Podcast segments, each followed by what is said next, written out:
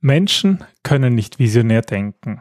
Wenn Unternehmen das entwickeln, was der Kunde sich vorstellen kann, kommt es zu bereits bekannten Produkten. Wirkliche Innovationen erfordern ein ganz anderes Denken. Dazu braucht es Mut, sich gegen das Denken der Menschen zu stellen und die Hinweise in eine noch unbekannte Zukunft zu deuten.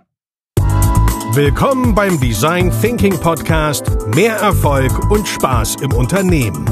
Hier gibt es Tipps und Tricks aus dem Beratungsalltag von Ingrid und Peter Gerstbach, damit du kreativer und erfolgreicher wirst und mehr Freude bei der Arbeit hast. Und jetzt geht's los. Viel Spaß! Hallo und herzlich willkommen zum Design Thinking Podcast. Mein Name ist Peter Gerstbach und gemeinsam mit meiner Frau Ingrid freue ich mich, dich heute wieder begrüßen zu dürfen. Wenn wir einmal die Woche Techniken, rund um die Problemlösungsmethode Design Thinking besprechen. Und heute geht es, glaube ich, mal um ein, ein Herzensthema von mir. Hallo Ingrid. Ja. Hallo Peter, hallo liebe Hörer. Ja, es ist ein, ein Herzensthema von dir, was wir mit einem Herzensthema von mir, glaube ich, ganz gut verknüpfen können. Na gut, ich glaube, sonst könnte ich dich ja gar nicht überzeugen, das dieses stimmt. Thema als Podcast zu nehmen. Ja, worum geht es eigentlich heute? Heute geht es ums das visionäre Denken und warum das so wichtig ist, um innovative Produkte zu gestalten. Und warum es eigentlich auch so schwierig ist. Also ähm, Henry Ford wird ja nachgesagt, das berühmte Zitat, wenn ich die Menschen gefragt hätte, was sie haben wollen, hätten sie Pferde gesagt. Und ähm, ich finde, das ist ein unglaublich aussagekräftiges Zitat, was ich auch sehr gerne immer wieder einwerfe, was einfach zeigt, dass, dass die menschliche Vorstellungskraft sehr beschränkt ist, beschränkter, als es den meisten lieb ist.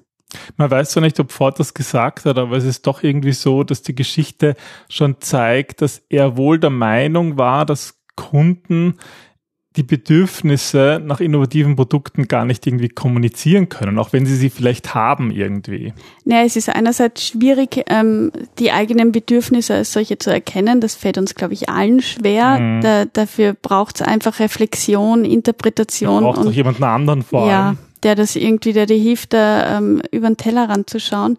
Aber die Schwierigkeit ist auch, dass ähm, wir, wir sind in einem alltäglichen Denken und wir sind dabei gut, die Dinge so zu erledigen, wie wir können. Und unser Hirn ist ja auch darauf ab, äh, ausgelegt, möglichst effizient zu arbeiten.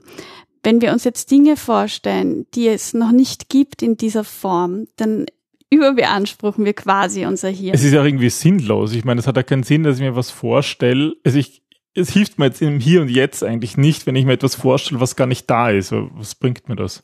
Naja, du könntest sagen, du machst eine Zielvision, auf die du dann hinarbeitest, ja. dann glaube ich, ähm, ergibt es wohl Sinn. Aber als Konsument nicht, weil. Aber als Konsument möchte ich meistens das Bestehende optimieren und habe auch nicht Lust, mir etwas vorzustellen, ähm, wo, wo ich nicht einmal das Bedürfnis benennen könnte. Ich meine, als, als Henry Ford das Model T in, in Masse produziert hat, da waren, da waren ziemlich viele Dinge, die so zusammengespielt haben. Und klar, damals waren Pferde auf der Straße und die Konsumenten haben sich gedacht, ja, na irgendwie schnellere Pferde ähm, wären, wären fein oder vielleicht welche, die weniger Heu fressen oder die irgendwie günstiger sind im Unterhalt. Aber das Spannende war ja, es ging ja eigentlich nicht darum, ähm, die Pferde ähm, schneller zu machen, sondern das Bedürfnis dahinter ist ja ein ganz anderes. Das kann auch unterschiedlich sein. Geht es darum, ähm, sicherer von A nach B zu reisen? Geht es darum, ähm, weitere Strecken ähm, zurücklegen zu können? Also da gibt es ja ganz viele Bedürfnisse, die mittels damals des Pferdes ähm, ähm, erfüllt werden konnten. Und Ford hat einfach sich gefragt, gibt es denn nicht auch noch andere Wege? Und ich meine, die, die Entwicklung vom Model T, die hat viele Aspekte gehabt. Ähm, es ging einerseits um Fließbandfertigung, es geht darum, intelligent austauschbare Teile zu nutzen und sie aber getrennt zu fertigen und natürlich das Auto selber, was, was aber alles jetzt keine Erfindung von Henry Ford war. Aber er hat es irgendwie geschafft, ein, ein System von positiven Rückkopplungen zu schaffen, wo irgendwie, wenn alles zusammenkommt, plötzlich irgendwie was Tolles Neues entsteht und hat so irgendwie den, ja, die Autos mehr oder minder erfunden, obwohl er nicht Erfinder war. Aber es gibt ja auch einen Begriff im Englischen dazu, den es ja im Deutschen so nicht gibt. Zumindest habe ich keine Übersetzung gefunden, und zwar der Virtuous Circle. Also, also man kennt vielleicht besser den, den Vicious Circle, den Teufelskreis. Und, und das ist das Gegenteil. Der Virtual Circle ist irgendwie so das Gegenteil. Also wenn du positive Rückkopplungen hast, die sich positiv eben ähm, ja, ähm, verstärken. Und, und so kann man dann halt auch die, die meisten innovativen Produkte, da fallen mehrere Dinge zusammen. Und ein Visionär erkennt das halt und kann daran arbeiten, dass diese Dinge zusammenfallen. Jetzt haben wir ähm, mein visionäres Bedürfnisthema ähm, als solches identifiziert. Jetzt ähm, kommen wir zu deinem Herzensthema. genau. Und zwar, wenn wir heute über Visionen für ja, innovative Produkte sprechen, dann tun wir das heute am Beispiel von Tesla, genauer gesagt von Teslas Model 3 ähm, und wie man ja, wie man daraus eigentlich eine Erkenntnis, die vielleicht damals für Ford zugetroffen haben, ja auch irgendwie in der heutigen Zeit überführen kann. Ja, dann gib uns mal ein paar Fakten bitte zum Tesla Model 3. Ja, es ist ja seit neuestem unser Firmenauto. Deswegen sind das auch, ähm, ja, sind das mal auch Eindrücke, die ich selber gewonnen habe oder die wir gewonnen haben. Und wenn man jetzt prinzipiell sich mal, also ich muss jetzt vorwegnehmen, ich bin jetzt prinzipiell kein Autofreak, obwohl ich ein bisschen einer geworden bin. Oh ja. Dieses neue Auto. Mhm. Es ist einmal ein PKW, ja. Und die größte Besonderheit ist wahrscheinlich, dass es ein Elektroauto ist. Ein reines Elektroauto. Genau, reines Elektroauto. Auf der Webseite steht eine Reichweite von 560 Kilometer nach dem BLTP-Zyklus. Es hat Allrad und eine Beschleunigung von 4,6 Sekunden von 0 auf 100, was ziemlich extrem ist. Vor allem als Beifahrer nicht sehr angenehm. Ja, als Fahrer ist das, glaube ich, witziger als als Beifahrer. Mhm. Sind wir drauf gekommen. Also bin ich drauf gekommen, weil du geschrien hast und gesagt hast. Ah. Gut, weiter. Ja, und, und ein, ein Faktum, zu dem wir später noch kommen werden, es hat so eine Funktion, die nennt sich Autopilot. Davon haben die meisten wahrscheinlich schon gehört. Ähm, weil auf dem, auf dem Auto mehrere Sensoren angebracht sind, unter anderem acht Kameras, ein Radar und zwölf Ultraschallsensoren. Ähm, aber ich werde schauen, dass ich die technischen Details in der heutigen Episode auf ein Minimum beschränke, wobei das noch schwer geht. Ich werde mich bemühen, dich daran zu erinnern. Auf jeden Fall ähm, ist es sehr spannend. In unserer Gesellschaft gibt es sehr stark divergierende Meinungen und Ansichten gegenüber dem Elektroautos. Und am Anfang wurde es ja sehr stark belächelt und ähm, gesagt, Tesla wird scheitern und Tesla ist ein Spinner. Wer will also schon Elon Musk ist ein, ein Elektroauto. Ähm, und plötzlich sind ähm, die Elektroautos so ja eine neue Must-Have, wie du nennst, nicht Must-Have, sondern Must-Have. Ja, das ist, das hat tatsächlich Audi auf seiner Facebook-Website. Must-Have? Naja, von ihrem neuen e-tron eine Werbung gemacht, wo groß steht Must-Have. Also so blöd muss man mal sein. Ja. Na, auf jeden Fall ähm, hat ähm, haben Elektroautos früher mal das Image von lahmen Enten gehabt und irgendwie von, von öko und peinlich und ähm, geht ja gar nicht. Und jetzt sind sie aber irgendwie der Inbegriff von, von Fahrspaß, ähm, Geschwindigkeit, Umweltfreundlichkeit und, und Innovation. Und ähm, uns passiert es natürlich ähm, immer wieder, dass wir angesprochen werden, auch auf unseren Tesla. Und da kommen ein paar Fragen auf. Und ich würde dir gerne mal, lieber Peter, diese Fragen stellen. Ja. Also hier die Top 3 Liste der Fragen, die wir immer wieder hören. Erstens, wie viel Reichweite hat so ein Elektroauto? Zweitens, wie lange ist die Lebensdauer der Batterien? Und drittens, was ist, wenn ich im Stau stehe oder in der Bumper und mir der Akku ausgeht. Was tun? Ähm, diese, das, das Spannende ist ja, dass diese Fragen, die kommen immer wieder. Also fast jeden. Es ist immer die erste, wie viel Akku hatten der? Genau, wie lang, wie lang hält der Akku? Wohin komme ich? Und das Witzige ist, dass diese Frage eigentlich total irrelevant ist. Also sie ist natürlich schon relevant, weil die Leute stellen sie ja. Aber wenn sie wüssten, wie Elektroautos genutzt werden, dann würden sie wissen, dass es irrelevant ist. Also ähm, die, diese Fragen kommen aus dem aus dem vorhandenen Nutzen ähm, des jetzigen PKWs, sagst weil, du, oder? Genau, weil wie nutzt man einen Verbrenner? Man fährt mit einem Verbrenner und irgendwann fängt das Lämpchen zu leuchten an und dann hat man vielleicht noch 100 Kilometer oder noch 50 und dann fährt man halt zu einer Tankstelle und tankt voll. Mhm. Und dann wiederholt sich das Spiel, bis der Tank leer gefahren ist.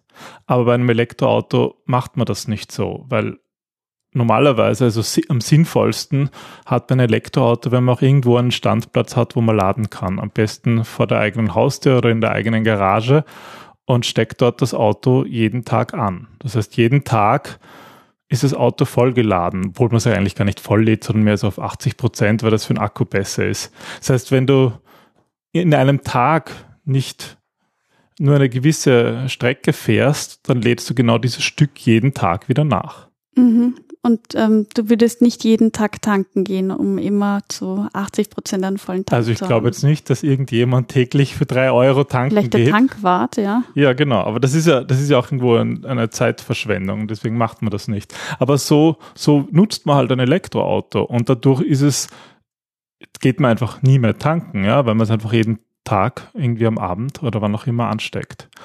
Und das ist halt ein ganz ein anderes Verhalten, dass man ja als Elektrofahrer dann irgendwie ziemlich schnell, ziemlich logisch findet, oder?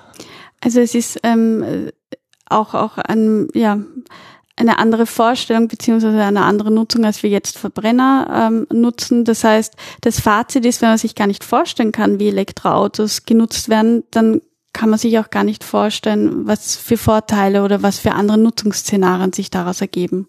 Weil die meisten halt auch, ähm, sage ich mal, gar nicht so weit fahren. Ja, wer täglich pendelt und vielleicht 50 oder 100 Kilometer fährt, der braucht eigentlich einen Akku, der diese Strecke abdeckt. Wenn man vielleicht mal noch einen Ausflug machen will und 200 oder 300 Kilometer weit fahren möchte, dann nimmt man halt noch einen größeren Akku. Gut, also wir haben jetzt das, ähm, mal die Reichweite eines Elektroautos anders ähm, definiert. Wie sieht das denn jetzt mit der Lebensdauer der Batterie aus? Ich glaube, auch hier ist es so, dass man mittlerweile ja Erfahrungen hat, zum Beispiel mit einem Notebook-Akku oder mit einem Handy-Akku. Und da weiß man zum Beispiel, dass sie nach, ja, nach zwei, drei Jahren meistens einfach immer schlechter werden, diese Akkus. Hm. Und ein gutes Elektroauto, das hat so ein Batteriemanagementsystem, das eigentlich dafür sorgt, dass, dem dass sich der Akku wohlfühlt, dass es nicht zu heiß wird und nicht zu kalt. Und dadurch hat so ein Akku, der eben gut gepflegt ist, eine viel längere Lebensdauer. Und man rechnet da eher so mit, ja, dass man dann eine Reichweite von 300.000 Kilometern hat oder 500.000 und zukünftig vielleicht sogar eine Million Kilometer mit einem so einem Akku-Pack. Heißt das, kann ich den danach dann austauschen oder ähm, muss ich dann so wie das Handy das ganze Auto Naja, es ist natürlich nicht so ein auswechselbarer Akku, den man so schnell mal macht, aber prinzipiell ist schon möglich. Also Da gibt es auch noch keine Erfahrung, oder? naja, bei den Teslas ist es möglich, weil die sind im Fahrzeugboden und man kann einzelne Akku-Packs, also der hat drei Akku-Packs, die kann man einzeln austauschen. Okay. Aber der Punkt ist eben, man kann das nicht, also ein Handy hat man in der Hosentasche und da ist es, hat es meistens 37 Grad. Und Mhm. das wollen Akkus eigentlich gar nicht. Ja. Diese Körperwärme. Die Körperwärme oder man kennt es, wenn man es auflädt, dann werden sie heiß und die haben auch keine Lüftung eingebaut. Ja. Hm. Dadurch werden sie hin. Ja, und das kann man halt vermeiden. Und deswegen ist diese, diese Angst, dass ein, ein Autoakku schnell hin wird, eigentlich ja nicht wirklich relevant. Na gut, dann hätten wir aber noch die dritte Frage. Was ist, wenn ich im Stau stehe oder mitten in der Pampa und der doofe Akku ist leer? Ja, das kann natürlich passieren, ja. Und das ist auch tatsächlich eine unangenehme Situation. Aber ich meine, wie oft bleibt man wegen einem, in, mit einem Verbrennerauto stehen? Das ist ja eigentlich genauso. Ja, kann man natürlich dann Naja, zur nächsten Tankstelle gehen und sich einen Kanister schnappen. ich kann mich schon erinnern, dass wir meinen Vater mal wirklich mitten in der Pampa abgeholt haben mit einem Benzinkanister, weil der vergessen hat zu tanken. Ja, und zukünftig wird sich halt dann der ÖMTC oder ADAC abschleppen müssen zur nächsten Schnellladestation. Mit dem Elektroauto. Ja, weil Okay, ein also, Kanister Strom ist schwer zu transportieren. Na, aber den Akku könnte man ja auswechseln. Ja, obwohl es hier schon, ja genau, es gibt ja zumindest Ideen von mobilen Ladestationen, aber das hat eigentlich die Praxis gezeigt, dass man es nicht braucht. BMW hatte das im Einsatz für ihre i3-Modelle und dann haben sie es wieder, wieder gelassen, weil man es eigentlich nie braucht. Mhm. Also ist, wie wir vorher schon gesagt haben, die Nutzungsszenarien einfach andere und deswegen stellen sich andere Fragen. Genau, und ich glaube, das ist ja irgendwo das Spannende, dass wenn man sich nicht vorstellen kann, wie das genutzt wird, ja, dann, dann hat man halt, stellt man sozusagen die falschen Fragen. Und es ist auch viel Erfahrungswert. Also ich weiß, dass ich selber auch diese Angst hatte, eben weil, weil wir meinen Vater schon öfters mal von wo abholen mussten. ähm, was, was man macht, wenn man irgendwie im Stau steckt oder ähm, das Display ausfällt oder ähm, ja, wa- was dann passiert, weil ich habe halt nun mal nicht mitten in der Pampa irgendwo eine Steckdose. Aber ähm, man fährt ganz anders, man fährt viel vorausschauender, finde ich. Also ähm, wir sind jetzt in die Steiermark gefahren und, und da überlegt man sich vorher oder lädt den Akku vorher so weit auf, dass man weiß, man kommt wieder gut zurück oder gut dorthin, wo man eigentlich hin möchte, zur nächsten Ladestation. Beziehungsweise bei Tesla ist es ja auch so, dass du dann ähm, im Navigationssystem überall die nächsten Ladestationen angezeigt bekommst und er auch ausrechnet, wie weit er noch kann. Genau, man das eigentlich ziemlich gut sieht. Also diese Angst hat zumindest Tesla ganz gut, ganz gut im Griff. Hm. Was gibt's denn noch für weitere Vorteile, ähm, beziehungsweise was bedeutet das für die Zukunft der Autos? Ja, ich glaube, es sind zwei Dinge, auf die ich zumindest jetzt noch eingehen möchte. Einerseits wird Elektroautos äh, so nachgesagt, dass sie besser für die Umwelt sind. Und, und das ist wahrscheinlich in der Übergangszeit sogar der wichtige Grund, geringere Betriebskosten. Aber dass sie besser als die Umwelt sind, da kommen wir auch gleich wieder zum nächsten Thema. Ähm, das ist ja auch oft ein Vorwurf, den ich höre. Elektroautos, also zumindest die Herstellung der Akkus, ist ja gar nicht so umweltfreundlich. Ja, und da gibt's auch immer wieder Studien. Und wenn man sagt umweltfreundlich, also seriöse Studien haben jetzt schon gezeigt, dass sie umweltfreundlicher sind mhm. als Verbrenner. Was jetzt nicht heißt umweltfreundlich, sondern umweltfreundlicher, weil ein Auto braucht trotzdem ziemlich viele Ressourcen. Und da gab es eigentlich ganz, ganz aktuell letzte Woche eine Studie, die mich halt furchtbar aufgeregt hat, wo irgendwie ein Model 3 verglichen worden ist mit einem Mercedes Diesel und sie zum Schluss gekommen sind, dass durch die, den großen Akku im Model 3, der ja auch mit mit Energieeinsatz erzeugt werden muss, dass, dass der eigentlich den, einen sehr großen CO2-Fußabdruck hat, größer als Diesel und deswegen ja Diesel irgendwie die besseren Autos sind. Und das ist halt, man kann das sich halt alles schön rechnen. Ja. Mhm. Ich glaube nie an eine Studie, die du nicht selbst gefälscht hast. Ja, so nach dem Motto. Und die Herren beziehungsweise das Institut, was halt zum Beispiel diese Studie ähm, geschrieben hat, die haben halt die haben halt dieses, dieses komplizierte Thema, wie viel Energie braucht ein Auto in der Produktion und im Betrieb, halt mit Parametern gefüttert, die halt nicht wirklich stimmen und dann kommt halt irgendwie was Falsches dabei raus. Was waren denn das für Parameter? Na, geht es vor allem um die Herstellung des, des Akkus. Also die Frage, mit welchen, mit welchen Art von Energie das hergestellt wird. Also wenn die, wenn die Produktion des Akkus mit erneuerbarer Energie abläuft und wenn man dann auch den, das Auto mit erneuerbaren Energie lädt, dann ist es eigentlich sehr umweltfreundlich. Mhm. Weil, ähm, ja, zum Beispiel mit Windkraft oder mit Wasserkraft. Aber wenn man jetzt einen typischen Strommix hernimmt, zum Beispiel in Deutschland, dann ist der nicht besonders gut, weil da halt viel Kohlekraft drinnen ist. Und die haben halt zum Beispiel damit gerechnet, wenn man jetzt nur mit Kohlekraft laden würde, dann kommt dadurch zu einem ziemlich extremen Wert, der eben schlechter ist als der Diesel. Mhm. Also das ist ähm, irgendwie, kann man auch sagen, dass, dass die Zeit für die Autos spielt? Naja, es ist sogar so, dass eigentlich gerade auch in Deutschland die erneuerbaren Energie extrem gewachsen sind. Das heißt, auch über die Lebenszeit von einem Elektroauto wird man in fünf Jahren wesentlich grüner tanken können, als es heute noch der Fall ist. Und die, ja, auf der anderen Seite werden die Verbrenner eigentlich immer schlimmer durch Fracking-Methoden und anderen sehr umweltschädlichen Varianten noch ein bisschen Öl aus der Kruste zu holen. Na, und es gibt ja auch mehr Nachfrage. Also ähm, wäre da das Fazit, wenn wir mit innovativen Produkten ein System aus positiven Rückkopplungen schaffen, dann spielt die Zeit für diese Produkte. Beziehungsweise ähm, finde ich auch, dass, dass wir uns auch anders verhalten zu wissen, dass man mit einem umweltfreundlicheren Auto ähm, Ausflüge macht oder wohin fährt oder so. Also dieses ganze Fahrverhalten ändert sich auch, dieses ganze Denken. Ja, ich glaube, das eine ist eben, dass hier wirklich die Zeit, weil wir uns, weil es immer mehr erneuerbare Energie geben wird, spielt für die Elektroautos. Und selbst wenn man heute eins kauft und vielleicht in manchen Ländern gar nicht so grün laden kann, dann wird das in Zukunft besser sein. Ich glaube, das muss man ganz wichtig berücksichtigen, dass das so ist. Mhm. Aber ähm, das, was ich jetzt spannend finde, es geht ja eigentlich nicht nur um einzelne Autos. Also das ist ja auch dieses Verhalten, wenn wir ähm, besser reisen wollen würden, dann hätten wir uns schnellere Pferde äh, besorgt oder was weiß ich. Ähm, es geht ja eigentlich um, um dieses ganze Mobilitätskonzept dahinter. Und das war ja auch das, wo du gestern ganz aufgeregt warst, dass, ähm, dass es ja dahinter auch eine Vision gibt. Also es geht nicht darum, einzelne Autos umweltfreundlicher zu machen, sondern dahinter steckt ja ein größerer Plan. Ja, und das, das, also das fand ich halt irgendwie sehr spannend, ähm, dass auch, auch jetzt um umweltfreundlicher zu sein, braucht es eigentlich ein komplett neues Mobilitätskonzept. Ähm, da ist ja der Individualverkehr eigentlich auch gar nicht sinnvoll, weil, weil die Autos ja irgendwie nur rumstehen, ja, die meiste Zeit. Mhm. Die Zukunft der Mobilität wird eigentlich erst durch autonom fahrende Autos möglich.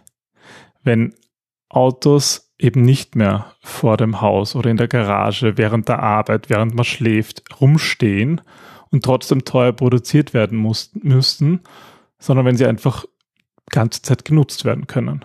So ein bisschen wie ähm, der Knight Rider früher, wo, wo der Michael Knight in seine Uhr hineingesprochen hat, Kit, bitte hol mich ab. Ja, wobei der ist ja auch nur von Michael Knight gefahren worden. Aber die zukünftige Idee bei autonomen Autos ist ja eigentlich, dass man das Auto ja einfach die ganze Zeit auch in Bewegung hat und deswegen der Ressourcen, Ressourceneinsatz viel optimaler ist. Ja, aber will ich das als ähm, Besitzer eines Elektroautos, dass mein Auto da in der Zwischenzeit fremde Menschen herumkutschiert? Naja, ich glaube, das ist genau der Punkt, wo sich das Verhalten verändern muss. Jetzt ist es halt irgendwie so, dass Autos als Besitz angenommen werden und irgendwie ein Inbegriff der Freiheit sind. Aber das wandelt sich ja. ja. Auch mit Carsharing und. Ich glaube, mit Carsharing hat man schon ein bisschen so erlebt, dass viele in der mhm. Stadt sagen, ich will ja kein Auto mehr haben. Es ist sogar für mich mehr Freiheit, nicht zu besitzen, mhm. aber halt immer auf ein Auto zugreifen zu können. Aber ähm, das, das leuchtet mir auch ein und eben, wie du sagst, da geht ja schon viel in die Richtung, aber die Vorstellung von einem Auto, das selbstfahrend ist, wo ich nicht eingreifen kann, ähm, herumkutschiert zu werden, ist ja doch etwas beängstigend noch. Ja, irgendwie schon. Ich glaube, das hat einfach noch kaum jemand erlebt. Ja, es gibt einige Firmen, die daran arbeiten, aber halt, ja, man, das kann sich irgendwie keiner vorstellen und das muss irgendwie sehr spooky sein. Und da, da wurde eigentlich jetzt ja vor, vor einigen Jahren so richtig das Rennen um, um das erste massentaugliche selbstfahrende Auto ähm, gestartet und da ist, spielt Tesla mit, da spielt General Motors mit und Waymo, also Google und auch Zulieferer wie Mobile, wie, wie Mobile Eye. Und ich habe gestern, also wir, wir nehmen das heute am Dienstag auf und am Montag ähm, gab es eine, eine Vorstellung von Tesla, wo sie sozusagen die Zukunft ihrer selbstfahrenden Autoflotte vorstellen. Und wie sieht die Zukunft aus? Ja, ich fand das wirklich extrem spannend und wir werden das Video auch verlinken, aber es dauert relativ lang. Ich glaube, das ging zweieinhalb Stunden. Na, dann bitte eine Kurzfassung. Deswegen gibt's hier die Kurzfassung. Das war auch so witzig, weil die haben das war eigentlich eine Investorenveranstaltung und die sind ziemlich technisch ins Detail gegangen und man hat dann Fragen auch gemerkt, dass die meisten Investoren und, und Wall Street Analysten da eh nicht mitgekommen sind. Ja. Da hat mir natürlich mein Informatikstudium ein bisschen geholfen. Oder das Freaky sein. Das Freaky sein, genau, ja. Ne, dann ähm, wir warten auf die Zusammenfassung. Also, wie funktioniert so ein Autopilot oder wie funktioniert er eigentlich bei Tesla? Das Spannende, was, was die halt da, finde ich, gut erklärt haben, ist, ähm, dass eigentlich der, der Autopilot in Tesla ähm, so sieht wie ein Mensch. So wie das menschliche Hirn, oder? Eigentlich wie das menschliche Hirn. Es lernt so wie das menschliche Hirn, es sieht so und es denkt irgendwie. Und das nennt man ein neuronales Netzwerk.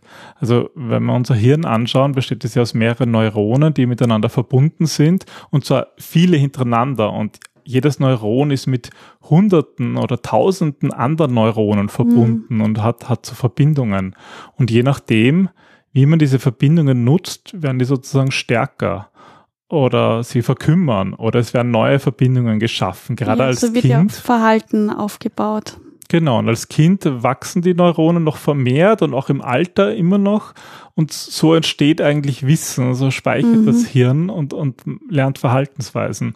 Und das ist auch der Ansatz, wie, wie die meisten Firmen so, so selbstfahrende Autos entwickeln. Das heißt, man stellt ein neuronales Netzwerk in, auf einem Chip und, und lernt dieses neuronale Netzwerk an. Das heißt, die Verbindung zwischen diesen Neuronen, zwischen den Knoten, die werden angelernt. Und so funktioniert dann zum Beispiel Bilderkennung.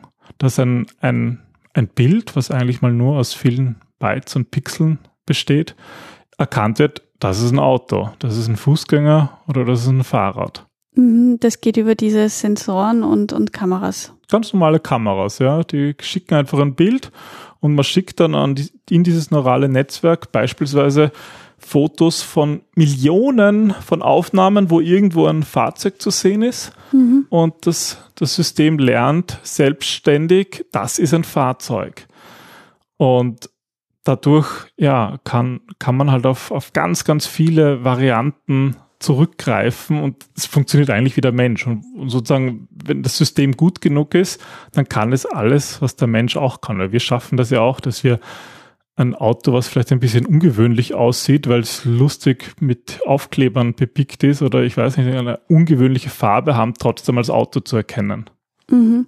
Aber ähm, sag, wenn wir jetzt zurückgehen auf den Autopiloten, ähm, in Österreich ist es zumindest so, dass es Landstraßen gibt, die von der Straßenbeschaffung jetzt nennen wir es mal nicht optimal sind, beziehungsweise wo diese Leitlinien fehlen. Ähm, wie lernt da der Autopilot? Also ich meine, muss ich einen Unfall bauen und dann sage ich ihm, du, das nächste Mal, hm, das ist keine Einbahn, das war zweispurig? Also genau das, diese Fragen sind halt die Sachen, die, die eigentlich irrelevant sind, weil es geht eben nicht nur um Bilderkennung von Gegenständen, sondern zum Beispiel auch Spurerkennung wird genauso mit so neuronalen Netzwerken abgebildet. Das heißt, der erkennt, wo ist sozusagen die Spur. Und wenn, wenn man selber im Auto sitzt, und man fährt um eine Kurve, wo vielleicht irgendein Hindernis die, die, die weiteren Straßenverlauf abdeckt, kann man sich als Mensch trotzdem vorstellen, wo die Straße hingeht. Mhm.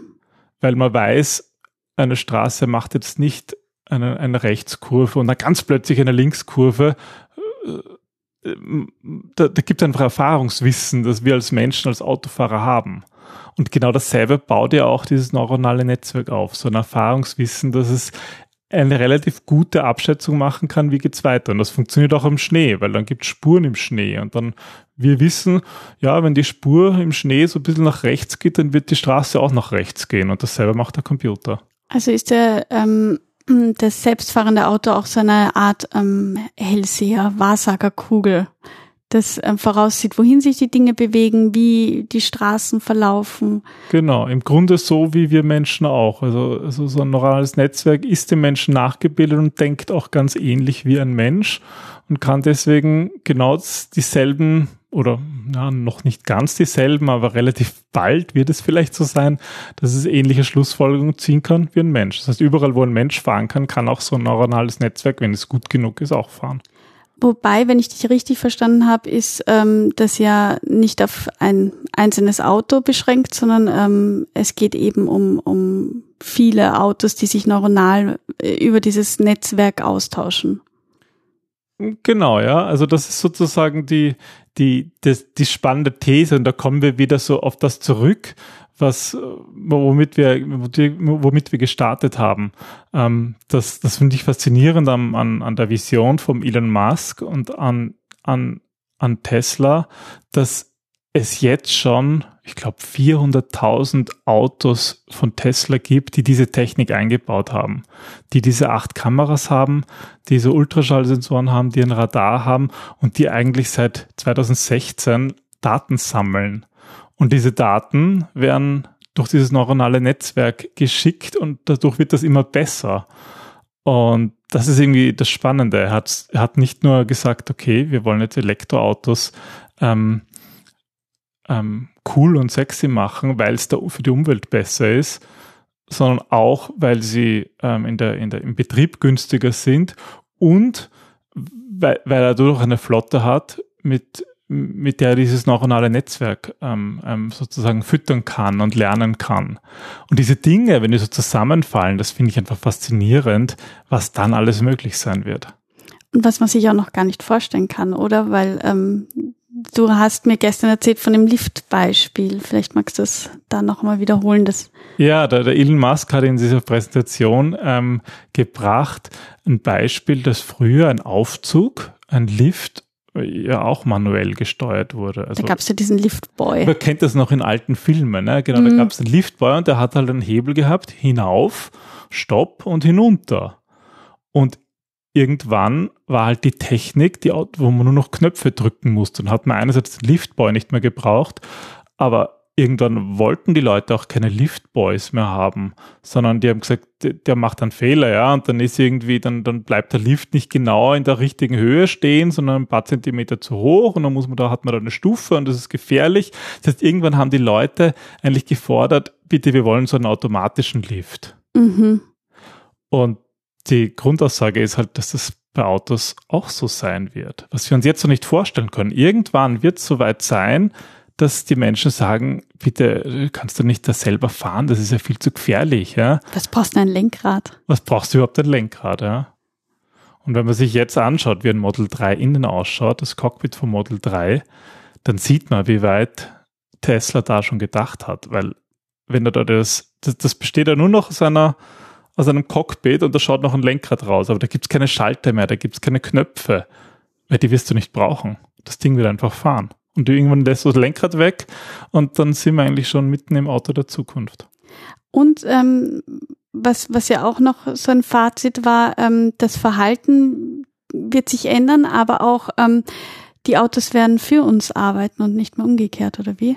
Ja, zumindest ist das so eine Vision, wobei diese Vision, glaube ich, ziemlich bald Realität werden wird, dass man eigentlich, zumindest bei den Tesla-Autos, ähm, wenn sie selbst fahren können, ja, wird man sein Auto, wenn man es äh, zum Beispiel untertags, während man arbeitet, nicht braucht, wird man es wird man's Taxi fahren schicken können. Und dann wird das Auto herumfahren und für ein Geld verdienen. Mhm. Und dann können andere damit fahren und am Abend um, was ich, um 18 Uhr programmiert man ein, soll es bitte wieder vor der Tür stehen und dann wieder heimfahren geschniegelt kann. und ähm, fertig genau. aufgeladen, oder genau, wie? Genau, möglicherweise davor noch irgendwie zum, zur Putzerei gefahren, aufgeladen na, da bleibe ich noch ein bisschen skeptisch. Da vertraue ich dann wieder mehr auf die Pferde und, und nicht auf die schnelleren Autos. Aber ja, das ist halt Verhaltensänderung und ich glaube, da, das ist auch das Fazit dieser ganzen dieser ganzen Episode. Das, das sind irgendwie Dinge, die man sich nicht vorstellen kann. Und faszinierend finde ich halt, in dem Fall Tesla, wie die diese einzelnen Bausteine, Elektromobilität,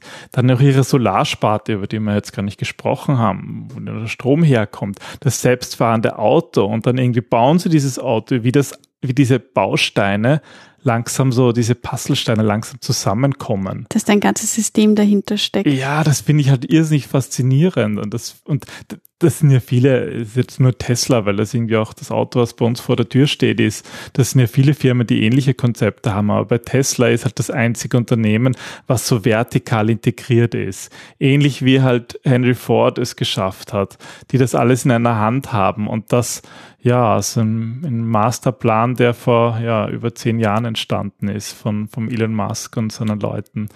Und das ist halt irgendwie faszinierend und weil wir das, glaube ich, ziemlich bald erleben werden. Und ähm, das ist für mich auch das ganze Fazit, ähm, was es mit Design Thinking zu tun hat. Also einerseits ähm, ist es nie gut, Menschen zu fragen, wie eine Vision aussehen könnte, weil oft einfach die Vorstellungskraft fehlt und meine ähm, Argumentation darauf ist auch immer, dass, ähm, dass es nicht die Aufgabe des Kunden ist, visionär zu denken, und dass es andererseits viel Mut und Überzeugungskraft kostet, wenn man eine Idee, einen Gedanken, eine Vision hat, wie man Bedürfnisse erfüllen kann, die nicht der herkömmlichen Vorgehensweise entspricht, dass es sich lohnt, da dran zu bleiben. Und dass es manchmal schmerzhaft ist, manchmal viele Leute dagegen reden, man sicher auch öfter auf die Nase fällt, aber dass wenn wir die Welt ändern wollen, dann bedarf es genau solcher Menschen, die zunächst als Spinner ähm, abgeschachtelt werden und dann nachher vielleicht doch nicht ganz so doof dastehen. Also dieses Beispiel ist halt irgendwie so, so extrem, dass ich mir schon denke, wow, wie kann das eigentlich überhaupt funktionieren? Und da braucht man einen verdammt langen Atem. Hm. Und viele Leute, die das, die das nicht verstehen oder die sogar wirklich dagegen arbeiten, ähm, aber irgendwie muss man halt, glaube ich, wirklich davon überzeugt sein und da auch äh, Spaß dran haben und das wirklich haben wollen, um das auch durchstehen zu können, solche Phasen. Ja, letztlich ähm, verändern halt die Mutigen die Welt, das muss man so sagen. Und das ist gehört dazu, ähm, mutig zu sein und sich zu trauen, auch Gegenwind auszuhalten. Und das ist nicht immer leicht, aber gerade im, im Design Thinking ist es ja unsere Aufgabe, Bestehendes bewusst zu hinterfragen. Und wenn Menschen Dinge ändern wollen, dann stößt man als erstes immer auf Widerstand. Deswegen ähm, sind Peter und ich ja vor allem in Change-Prozessen unterwegs, wo es wirklich darum geht, Widerstände aufzubrechen, um Neuerungen überhaupt erst möglich zu machen. Und da ähm, gibt tolle Methoden und, und tolle ähm, ja, Verhaltensweisen, die, die auch in jede Toolkiste eines Design Thinkers gehören ähm, oder ähm, Innovationsmanager. Aber da ist Tesla, glaube ich, auch ein gutes Beispiel, wie es funktionieren kann, aber halt auch ein sehr krasses. Auf jeden Fall, ja. Aber irgendwie bin ich halt gespannt, wie das weitergeht. Und, und also um noch ein, ein Datum zu nennen, ähm, laut Tesla soll das in zwei Jahren, vielleicht sogar schon 2020 so weit sein, dass es wirklich so eine Roboter-Taxi-Flotte Ja, das wäre in einem Jahr, also da bin ich noch skeptisch. Das wäre halt echt cool. Und wenn es so ist, also ich möchte unbedingt unser Auto in diese autonome Taxiflotte integrieren. Gut, ich glaube, da musst du noch mit meinem Verhalten und meinem Widerstand ein bisschen diskutieren. Aber ich finde das so cool. Ich wäre da gern dabei und vielleicht gibt es ja dann irgendwann einmal die Möglichkeit, dass unsere Hörer, die werden das dann limitieren auf Podcast-Hörer, die dürfen dann ähm, mit unserem Auto herumfahren. Na, ich weiß nicht. Ich glaube, da brauche ich selbst auch noch ein bisschen Überzeugungskraft. Aber irgendwie klingt es ja faszinierend. Na gut, das war also das Herzensthema von Peter. Mal sehen, was die Zukunft bringt. Genau. Und ja. Vielen Dank fürs Zuhören.